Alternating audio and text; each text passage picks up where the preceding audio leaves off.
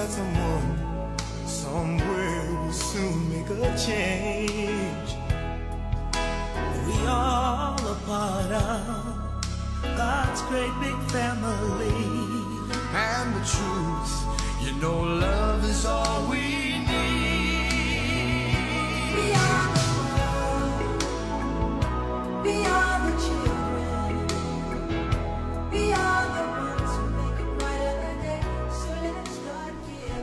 各位好，我是李不傻，这里是不傻说，欢迎您来到这个伪文艺而真情怀的个人谈话节目。今天没有任何的准备，没有任何的话题啊，就随便嘚啵几句给各位。因为上期最后呢留了个尾巴啊，说累了嘛，说再把这事儿说完，完了再随便聊两句啊，这就凑合今天的内容。为什么这么懒散呢？因为最近状态很一般啊，过着一种呃不知今夕何夕的生活，因为憋在自己的这个时间与精神的房屋里面，也什么都不想干。说实话，因为其实呀，没事儿干，哪儿也去不了的话，是个积累的好时机啊。你阅读，你什么产出，但是不好意思，特别懒，也。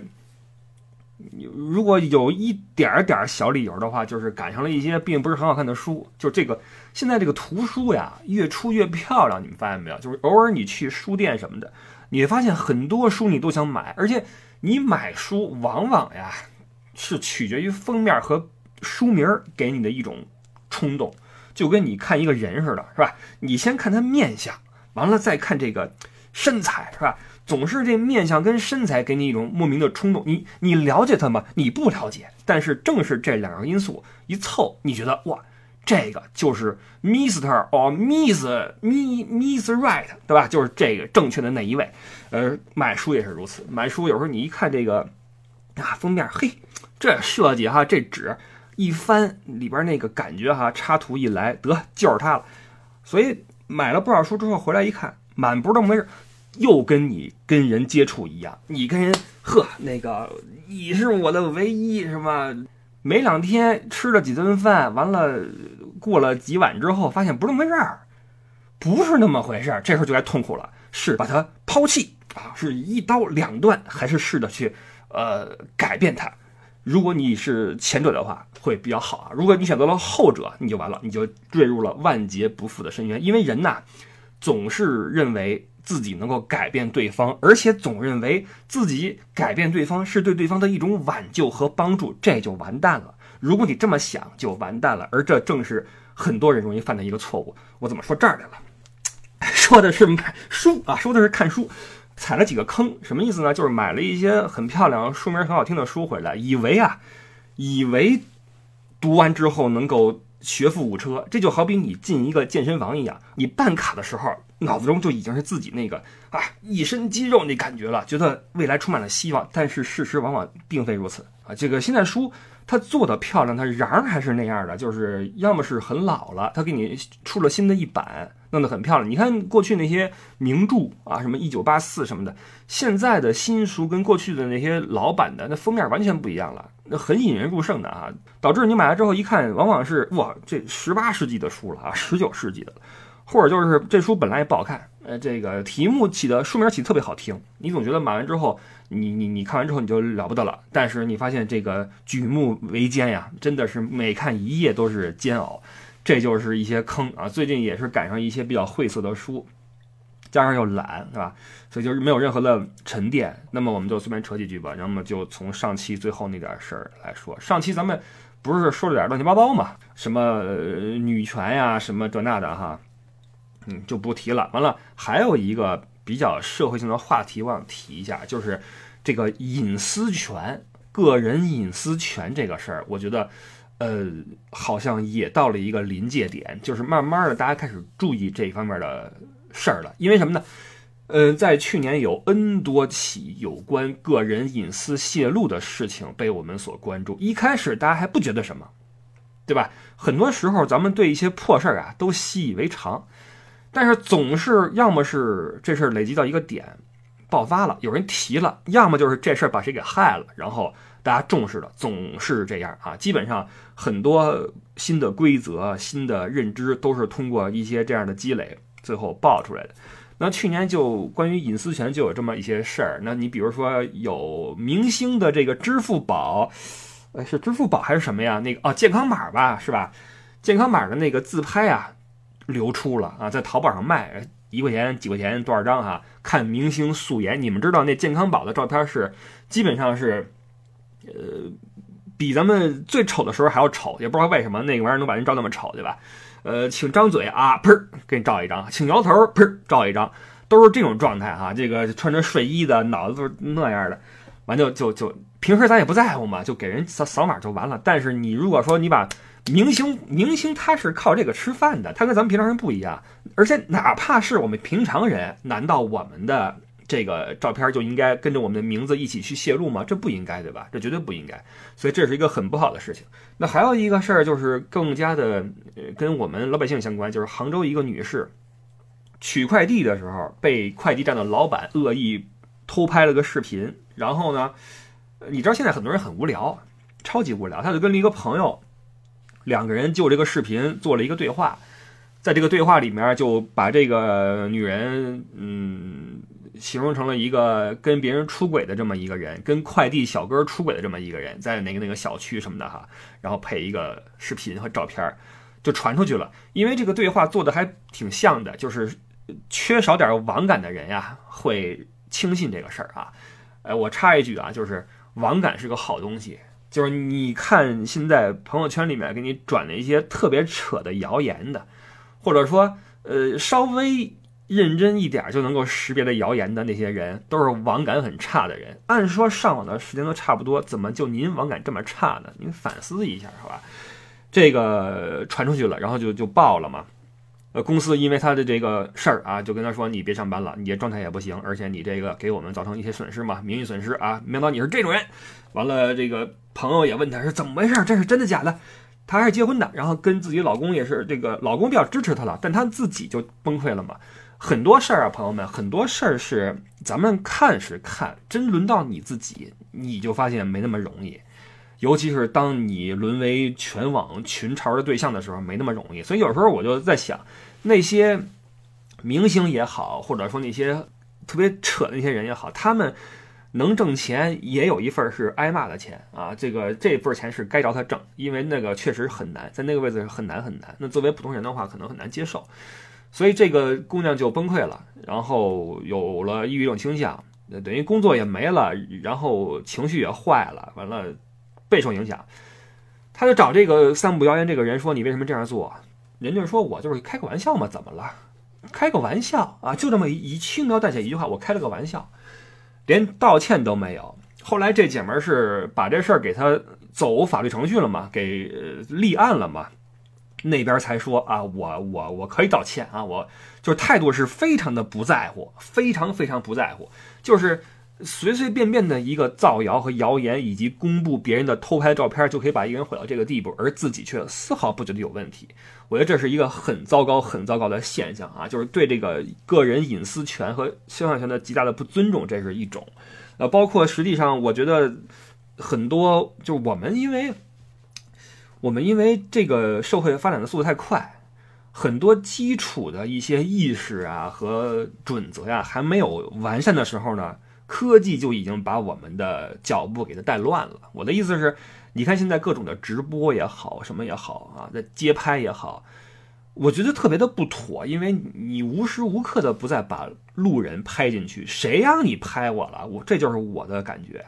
真的，如果我走街上，然后我前面突然来个网红，在我前面那儿跳啊扭什么的，我肯定不开心。就谁让你把我照进去了？我会这么想。你可以觉得我事儿多，对吧？但是我我这么想，我认为也有道理。但是我觉得大多数人都是无所谓的啊，都无所谓。你看现在很多网红什么的，在地铁站里头，站在地铁车门前面，一开门，里边人往外走，他在前面那啊做个姿势什么的，那你不是拿人当背景板吗？这合适吗？我觉得不合适，对吧？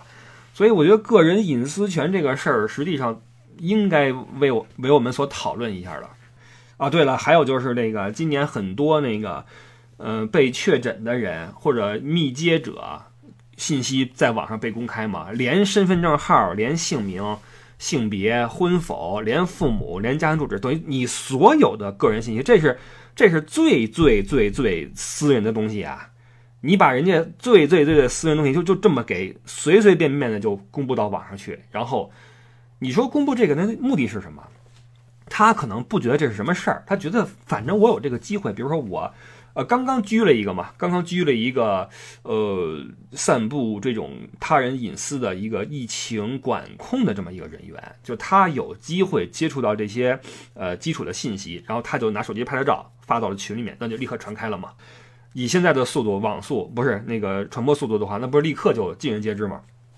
你要说他要是被确诊了，而且是在这个明知故犯的情况下被确诊了，起码道德上有劣势。但是那些密切接触者，他招谁惹谁了？手机就炸了，谁让你乱跑了，给国家添麻烦，你怎么不死呢？全是这个，你们凭什么遭这种罪呢？对吧？然后终于拘了一个，我觉得这个特别好，这是一个特别特别好的举动，就是一是把那个编纂人家、编排人家的那个故事的人给立案，去告他；再一个就是把这些泄露信息的人给他拘了，这是特别好的举措。刚才咱们不是说了吗？很多法规和和和法条都是因为一些事儿的积累和爆发，或者一些人的牺牲才得以完善的。就好比我们以前可能很多朋友不知道，以前咱们有一种收容制度。为什么这个收容制度后来因为打死人了，而且打死的是大学生，一个大学生被收容进去，然后被打死了，这个事儿造成轩然大波，然后才造成了这个制度的一个，这就是一个牺牲品嘛。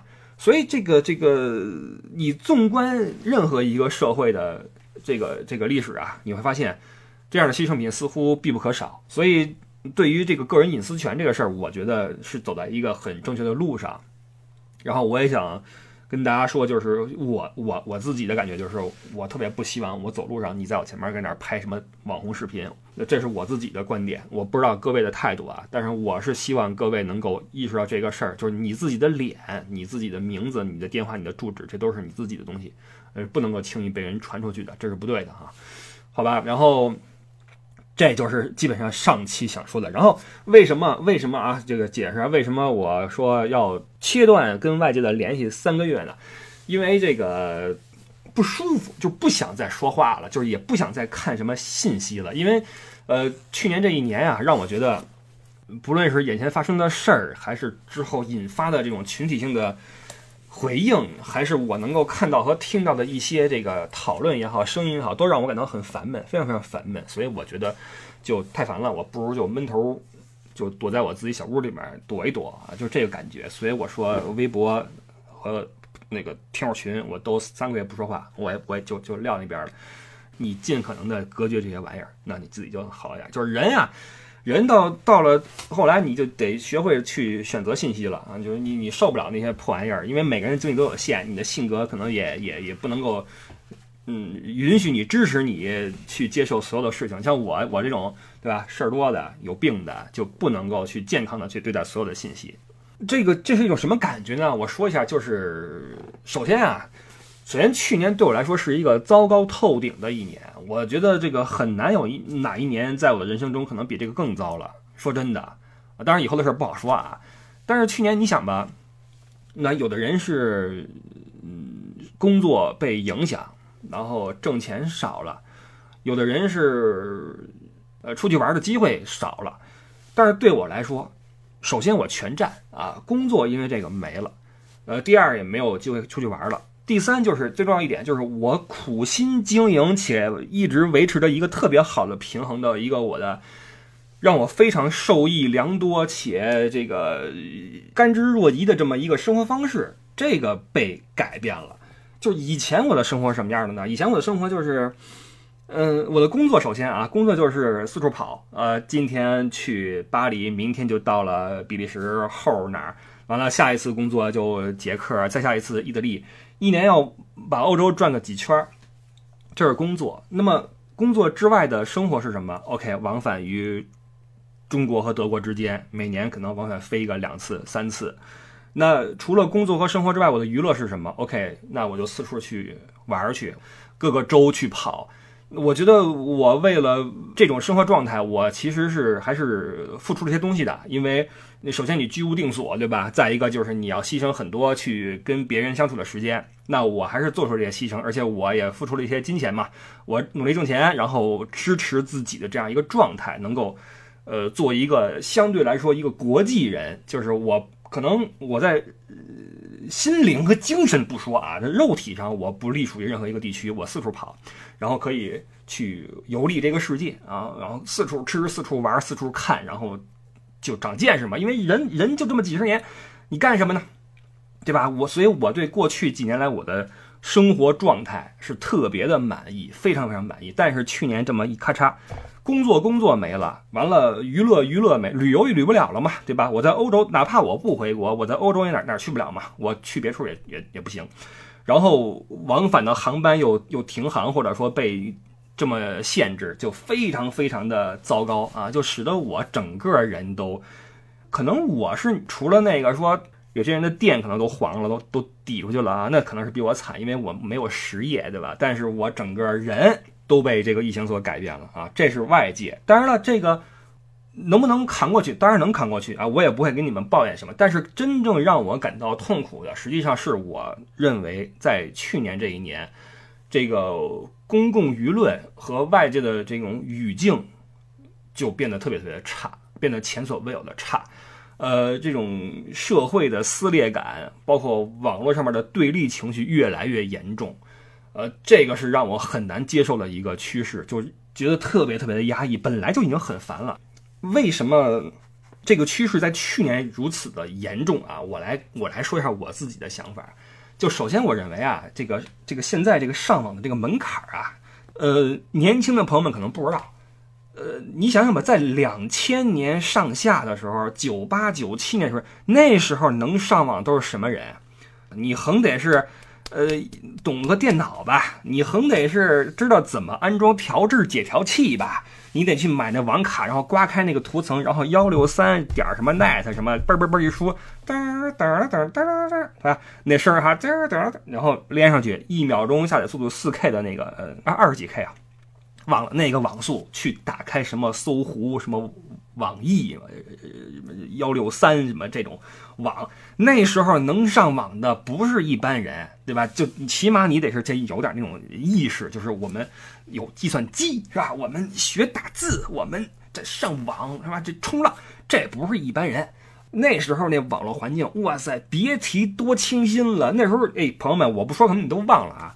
那时候最火的网络小说《第一次亲密接触》，哇塞，痞子蔡那时候多火呀！现在这种东西谁爱看呀？现在都是什么玄幻、穿越、什么练级、打怪，我霸道总裁都是这个。你说这环境，那时候人上网，朋友们，那时候上网都是聊天室啊。这个一开始叫那个 O I C Q，那时候 O I C Q 聊天室什么。嗯，女人三十啊，什么呃，花季雨季啊，都都是都是这种名儿，还挺有诗意的哈，就是有点那个当年咱们出那黑板报的意思啊，一海十倍啊，都这种这种东西哈，花季雨季，完了你就进你自己所属的聊天室，呃，都进去之后都是有人嘛，你好聊天嘛，都可礼貌了，你知道吗？那时候那网络环境特别的纯真，特别纯洁，大家去之后都都很羞涩，你知道吗？很羞涩，完了。随着这个这个东西的普及，你到了像什么零五年往后，那时候博客就来了嘛，啊，博客论坛，BBS 就来了嘛。你想混博客，想混 BBS，你也不是一般人，因为尽管它是一个开放的平台，但是这玩意儿是有门槛的。你想写个博客出来，你横不能说一二三四五六七七六五四三二一啊，你这你不行，你起码得是个锄禾日当午，还得一禾土，对吧？你得有点水儿，要不然你你真写不出个屁来，对吧？呃，要么就是那个 BBS，BBS 都是一些什么什么那个跟学术相关的话题，或者说基于一定基础上的对一些事儿的讨论，历史也好，政治也好啊，什么战争什么的，都是这个。一般人没法进去去去胡咧胡咧咧，不行。那越往后越不行，你知道吗？就是。这贴吧也出来了，完了什么各种的软件也出来了，就然后包括这技术普及了嘛，技术这个这是好事儿，就是呃上网这个这个技术这个行为不能够，它不应该跟我们的这个收入和社会阶层有关系，它应该是每个人都可以去享受一个福利，对吧？因为互联网嘛，人人平等嘛，人人都可以参与嘛，这是互联网精神嘛，所以现在实际上是一个很好的一个时代，就是每个人都可以上网了，但是。这就造成了呃，除了这个上网门槛儿变化之外的第二个原因，就是网络平台打穿了阶级分层。我指的就是这些全民普及的一些 App。以前这个是是没有这个玩意儿的，以前这个 App 它是有一个固定的人群导向的。你比如说，你用知乎，你用贴吧，你用微博，你用什么，它是有人群的划分的。但是随着越来越多的一些特别受欢迎的大一统的 App 的出现，就使得人呐，所有的人都可以在同一个圈儿里边出现了。以前不会的。比如说，你作为一个清华家属区的一个老教授，你平时上街都是那些同事，都是那些你带过的学生，以及呃这院里边的子女。但是在网上，你每天都和所有的来自五湖四海的各种职业的人在一个地方。在这之后，就是第三个原因，就是在二零二零年出现了一些够广的、广到覆盖了全人类范畴的这样的一个话题，供所有人参与讨论。于是，你就发现你在这个问题上面对的人和语境，就完全不是几年前也好，或者你在某个有着人群呃明显导向性的 App 上去讨论，就跟那个完全不是一回事儿了。你会发现，你面前什么人都有，而且你你是少数，就是这是我认为去年这个公众语境变得让我难以忍受的。其实它不是糟糕，它是很正常啊，它就是它就应该是这样的。只不过之前我们被保护太好了哈，我们这些矫情的、自恋的、令人作呕的伪精英、伪文艺啊，就我们这些流氓啊，这些虚伪的小人啊，呃，他就是这样的。只不过今年我不去年我们把这事儿看得更加的通透，或者感受的更明显了啊，于是。我就崩溃了嘛！我这个比你还要虚伪一点的啊，还要脆弱和敏感一点的这么一个伪文艺，我就崩溃了嘛！我觉得不行，因为我举几个例子啊，就是在去年我看到了很多很多的言论啊，就是不假思索脱口而出，振振有词，且不接受任何反驳。你知道吗？这是我对去年的呃这个这个语境的一个感受。呃，这个事儿是一开始是从呃疫情呃开始的，各种的假消息、假新闻什么的满天飞呀。现在好点了啊，现在大家基本上被洗礼了一波之后呢，知道什么是好，什么是坏了。但是呢，从那时候起，我就发现，首先这个群体性的这种激动啊，这种运势啊，就很难看啊，就非常的没意思。完了，这个随着疫情的进展，随着我们抗疫的成功以及西方抗疫的失败，哎，就出现了这么一波人，就是啊，你平时看不见他们，不知道哪儿就突然就就出来了，然后开始谴责这个，谴责那个，看不上这个，看不上那个，然后呢，你你看不上外国也就算了，完了就开始谴责那些出国的，呃，谴责那些留学的。这个事儿其实就好比之前我举过一个例子，就是有些这个老北京啊就开始比嘛，啊，你们家哪儿啊？我们家我们家崇文的，我们家灯儿口，我们家太儿口。它原本是一个基于自己啊，我操，咱北京都是兄弟是吧？完了说着说着，哎，我南城的我们怎么怎么着，我我我我们怎么？说到最后就开始这个圈子越来越小，越来越小，然后排斥对象越来越多。那这些人也是，他一开始是排斥那些，比如说，呃，出去旅游的啊。或者说疫情出现之后回国的，之后发现这波人呃差不多了，然后开始说留学生，留学生说完了，完了开始说那些冷链啊，你你为什么进口冷链？或者说进来之后被传染的，为什么你乱跑，对吧？为凭什么你你四处跑？拜托了，谁知道自己被感染了呀？知道自己被感染之后还乱跑的人微乎其微，少之又少。但是几乎每一个。每一个被确诊的或者密接的人都会被人指着鼻子说又乱跑，就很奇怪吧？这话是不是不假思索的脱口而出？包括现在很多人说，这个当然这是事实啊，就是呃，现在基本上咱们国内出现的新确诊的病例，基本上都是国外传回来的嘛，要么就是归国人员，要么就是因为冷链什么的啊带回来的。于是就说这个回来的得隔离，延长隔离时间啊，这个隔离一个月。然后有人说不行，一个月不够，得俩月。有人说半年啊，费用自理，半年啊嘛，最后就变成了都死外边吧啊，就就你一言我一语，这事儿就就又又又又抬起来了！你知道这种东西就特别的奇怪，就张嘴就来。但是这块我要插一句，就是我觉得在这一块，咱们国家的这个政策是还是很人性化的，就是第一啊，它没有彻底切断你回国的道路，而同时呢，需要你用很严格的方法确保自己没有问题。那第二就是在这个这个嗯隔离期之后，又出现被确诊的这样的病例出现之后呢，呃，有弹性的增加了隔离时间，就是十四加七嘛。难道后边这个七是居家隔离嘛？对吧？就不强求你说你自费在哪儿住着了，对吧？这个我觉得这还是很人性化的。我这个我是真心的说的啊。完了，这个去年有很多被疫情所影响的人嘛。那你比如说有一波孩子就是考研的就被影响了，呃，突然的就比如说去不了了，或者考不了了，或隔离了，或怎么着，或者说哪儿封城之后就不行，这是个很倒霉的事儿，对吧？但是网上就有有人说了，我看过的一个特别高赞的评论是什么呢？都要考研了，就不知道早点准备吗？就不能早点去吗？真是死读书，读死书没用。我的天哪，这话你怎么？这种恶意啊，这种不假思索的恶意啊，真的是随便张嘴就来。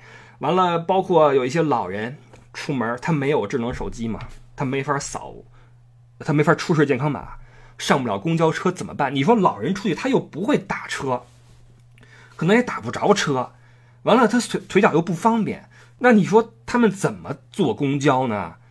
完了，网上就有人说了，你都这样了，就别出去了。没码就别四处乱跑了，给国家添麻烦。你看啊，就是会有这么一种呃道理，就是你有问题，那就你认倒霉吧。这个社会对你没有包容，没有忍让，没有帮助啊！这个社会就是如此的自私自利。所以你你如果你跟我说人性就是自私的，我同意。但是这个社会为什么我们建立一个社会？为什么我们建立一个平等的友爱的社会？不就是能够在自私的基础上能够共享资源且互助互爱吗？是不是这么回事儿？那你说这个社会到最后，你瘸了你就别出门了，对吧？你残疾你活该，你瞎了还出来四处走，碰了算谁的？所以我就觉得现在这个舆论形成了一种。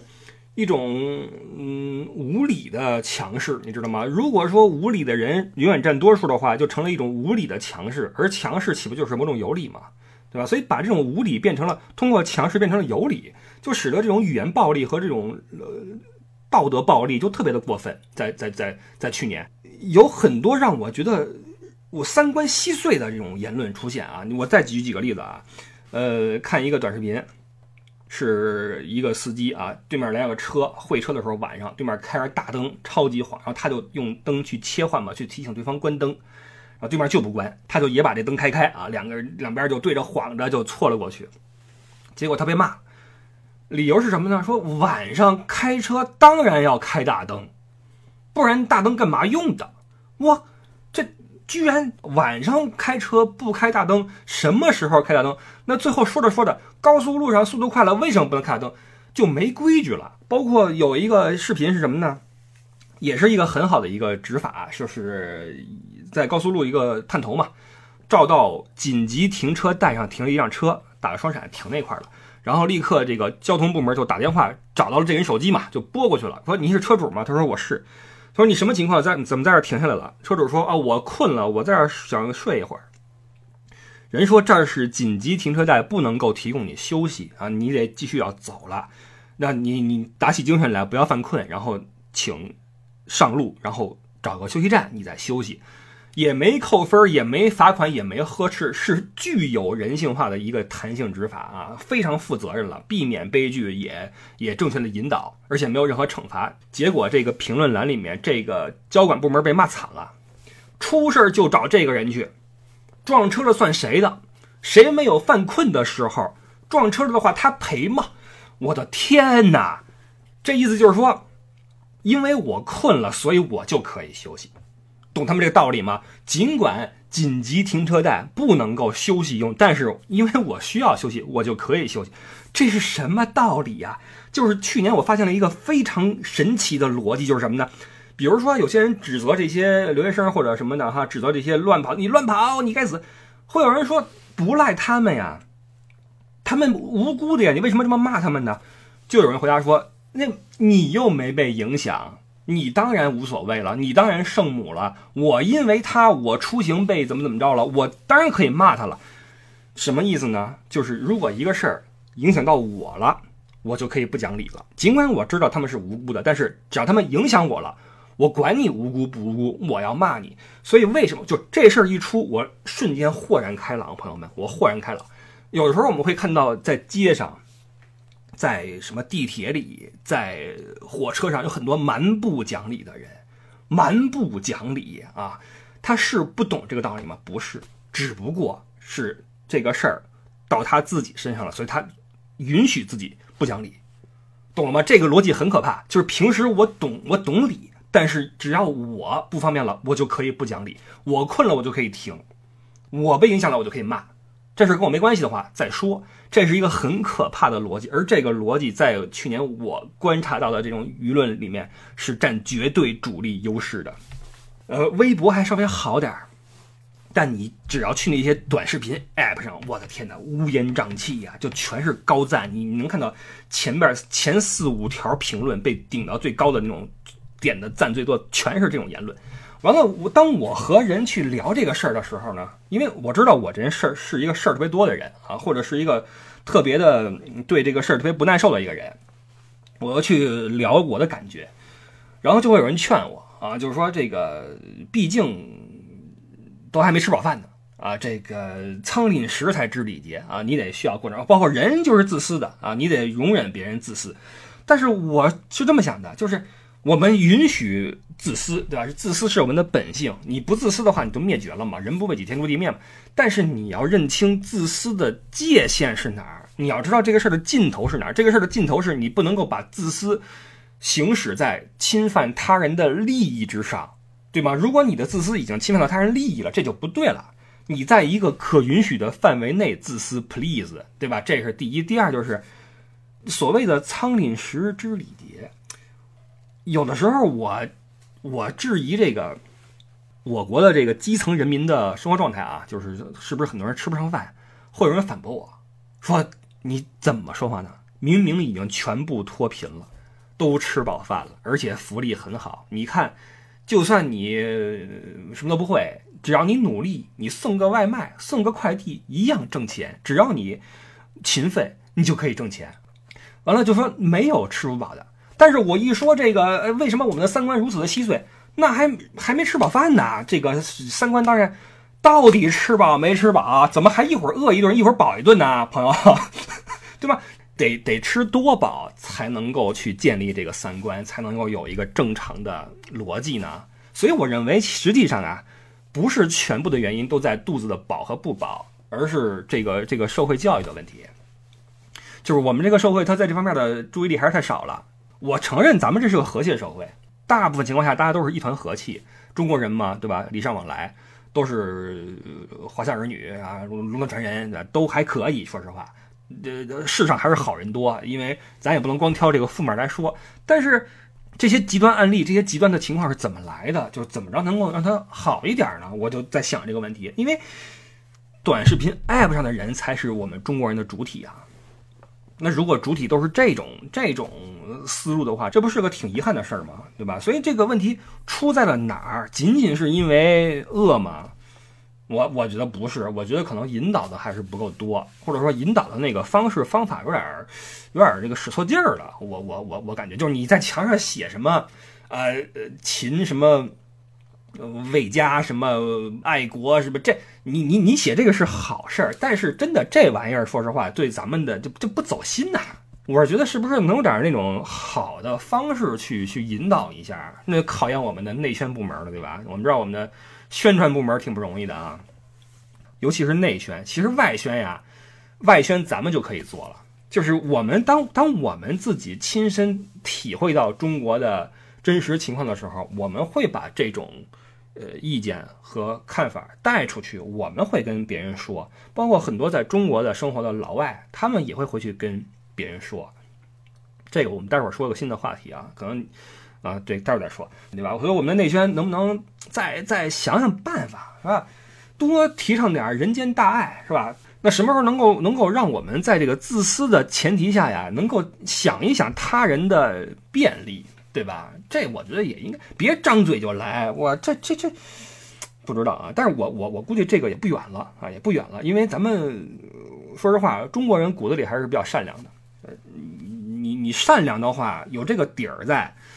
就就还好啊，因为我们这个民族，它的民族性有一部分是那种很很温很温顺、很温和，有这个底儿在的话，这些东西其实很容易就被激发出来，只需要一点时间啊。那其实我还是很有很看好这个事儿的，只不过去年这个这个舆论让我就是我我我这人脆弱啊，你你不用管我好吧？然后我我再说一个新的话题啊，就是呀，又说累了，呃，这么着吧，我们再留着吧，我们。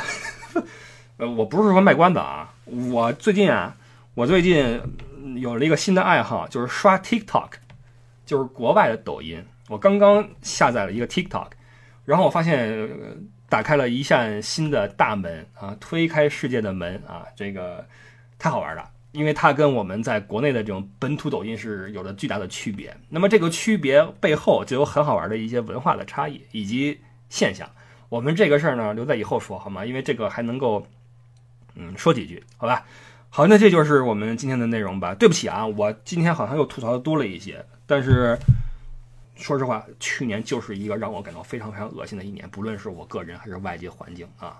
但是如刚才所说，我依旧对未来充满希望，不论是我自己还是外界环境啊。我认为，不论是往大说中国、家国，还是我，我李不傻，都会变得更好。同时，也衷心的希望你们朋友们，你们能够。听我跟那嘚啵，然后说这些，其实其实吐槽啊、diss 呀，是给别人负能量的表现。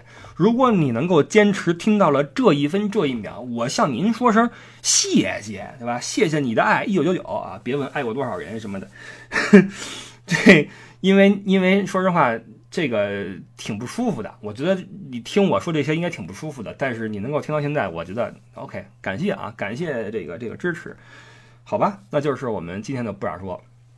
嗯，新的一年已经开始了哈，尽管可能跟去年变化不大啊，但是希望就在前方，让我们一起努力啊，手挽手，肩并肩，迈向美好的明天啊！We are the world，We are the children，always children，forever children。好，各位 children，我们下周再见，拜拜。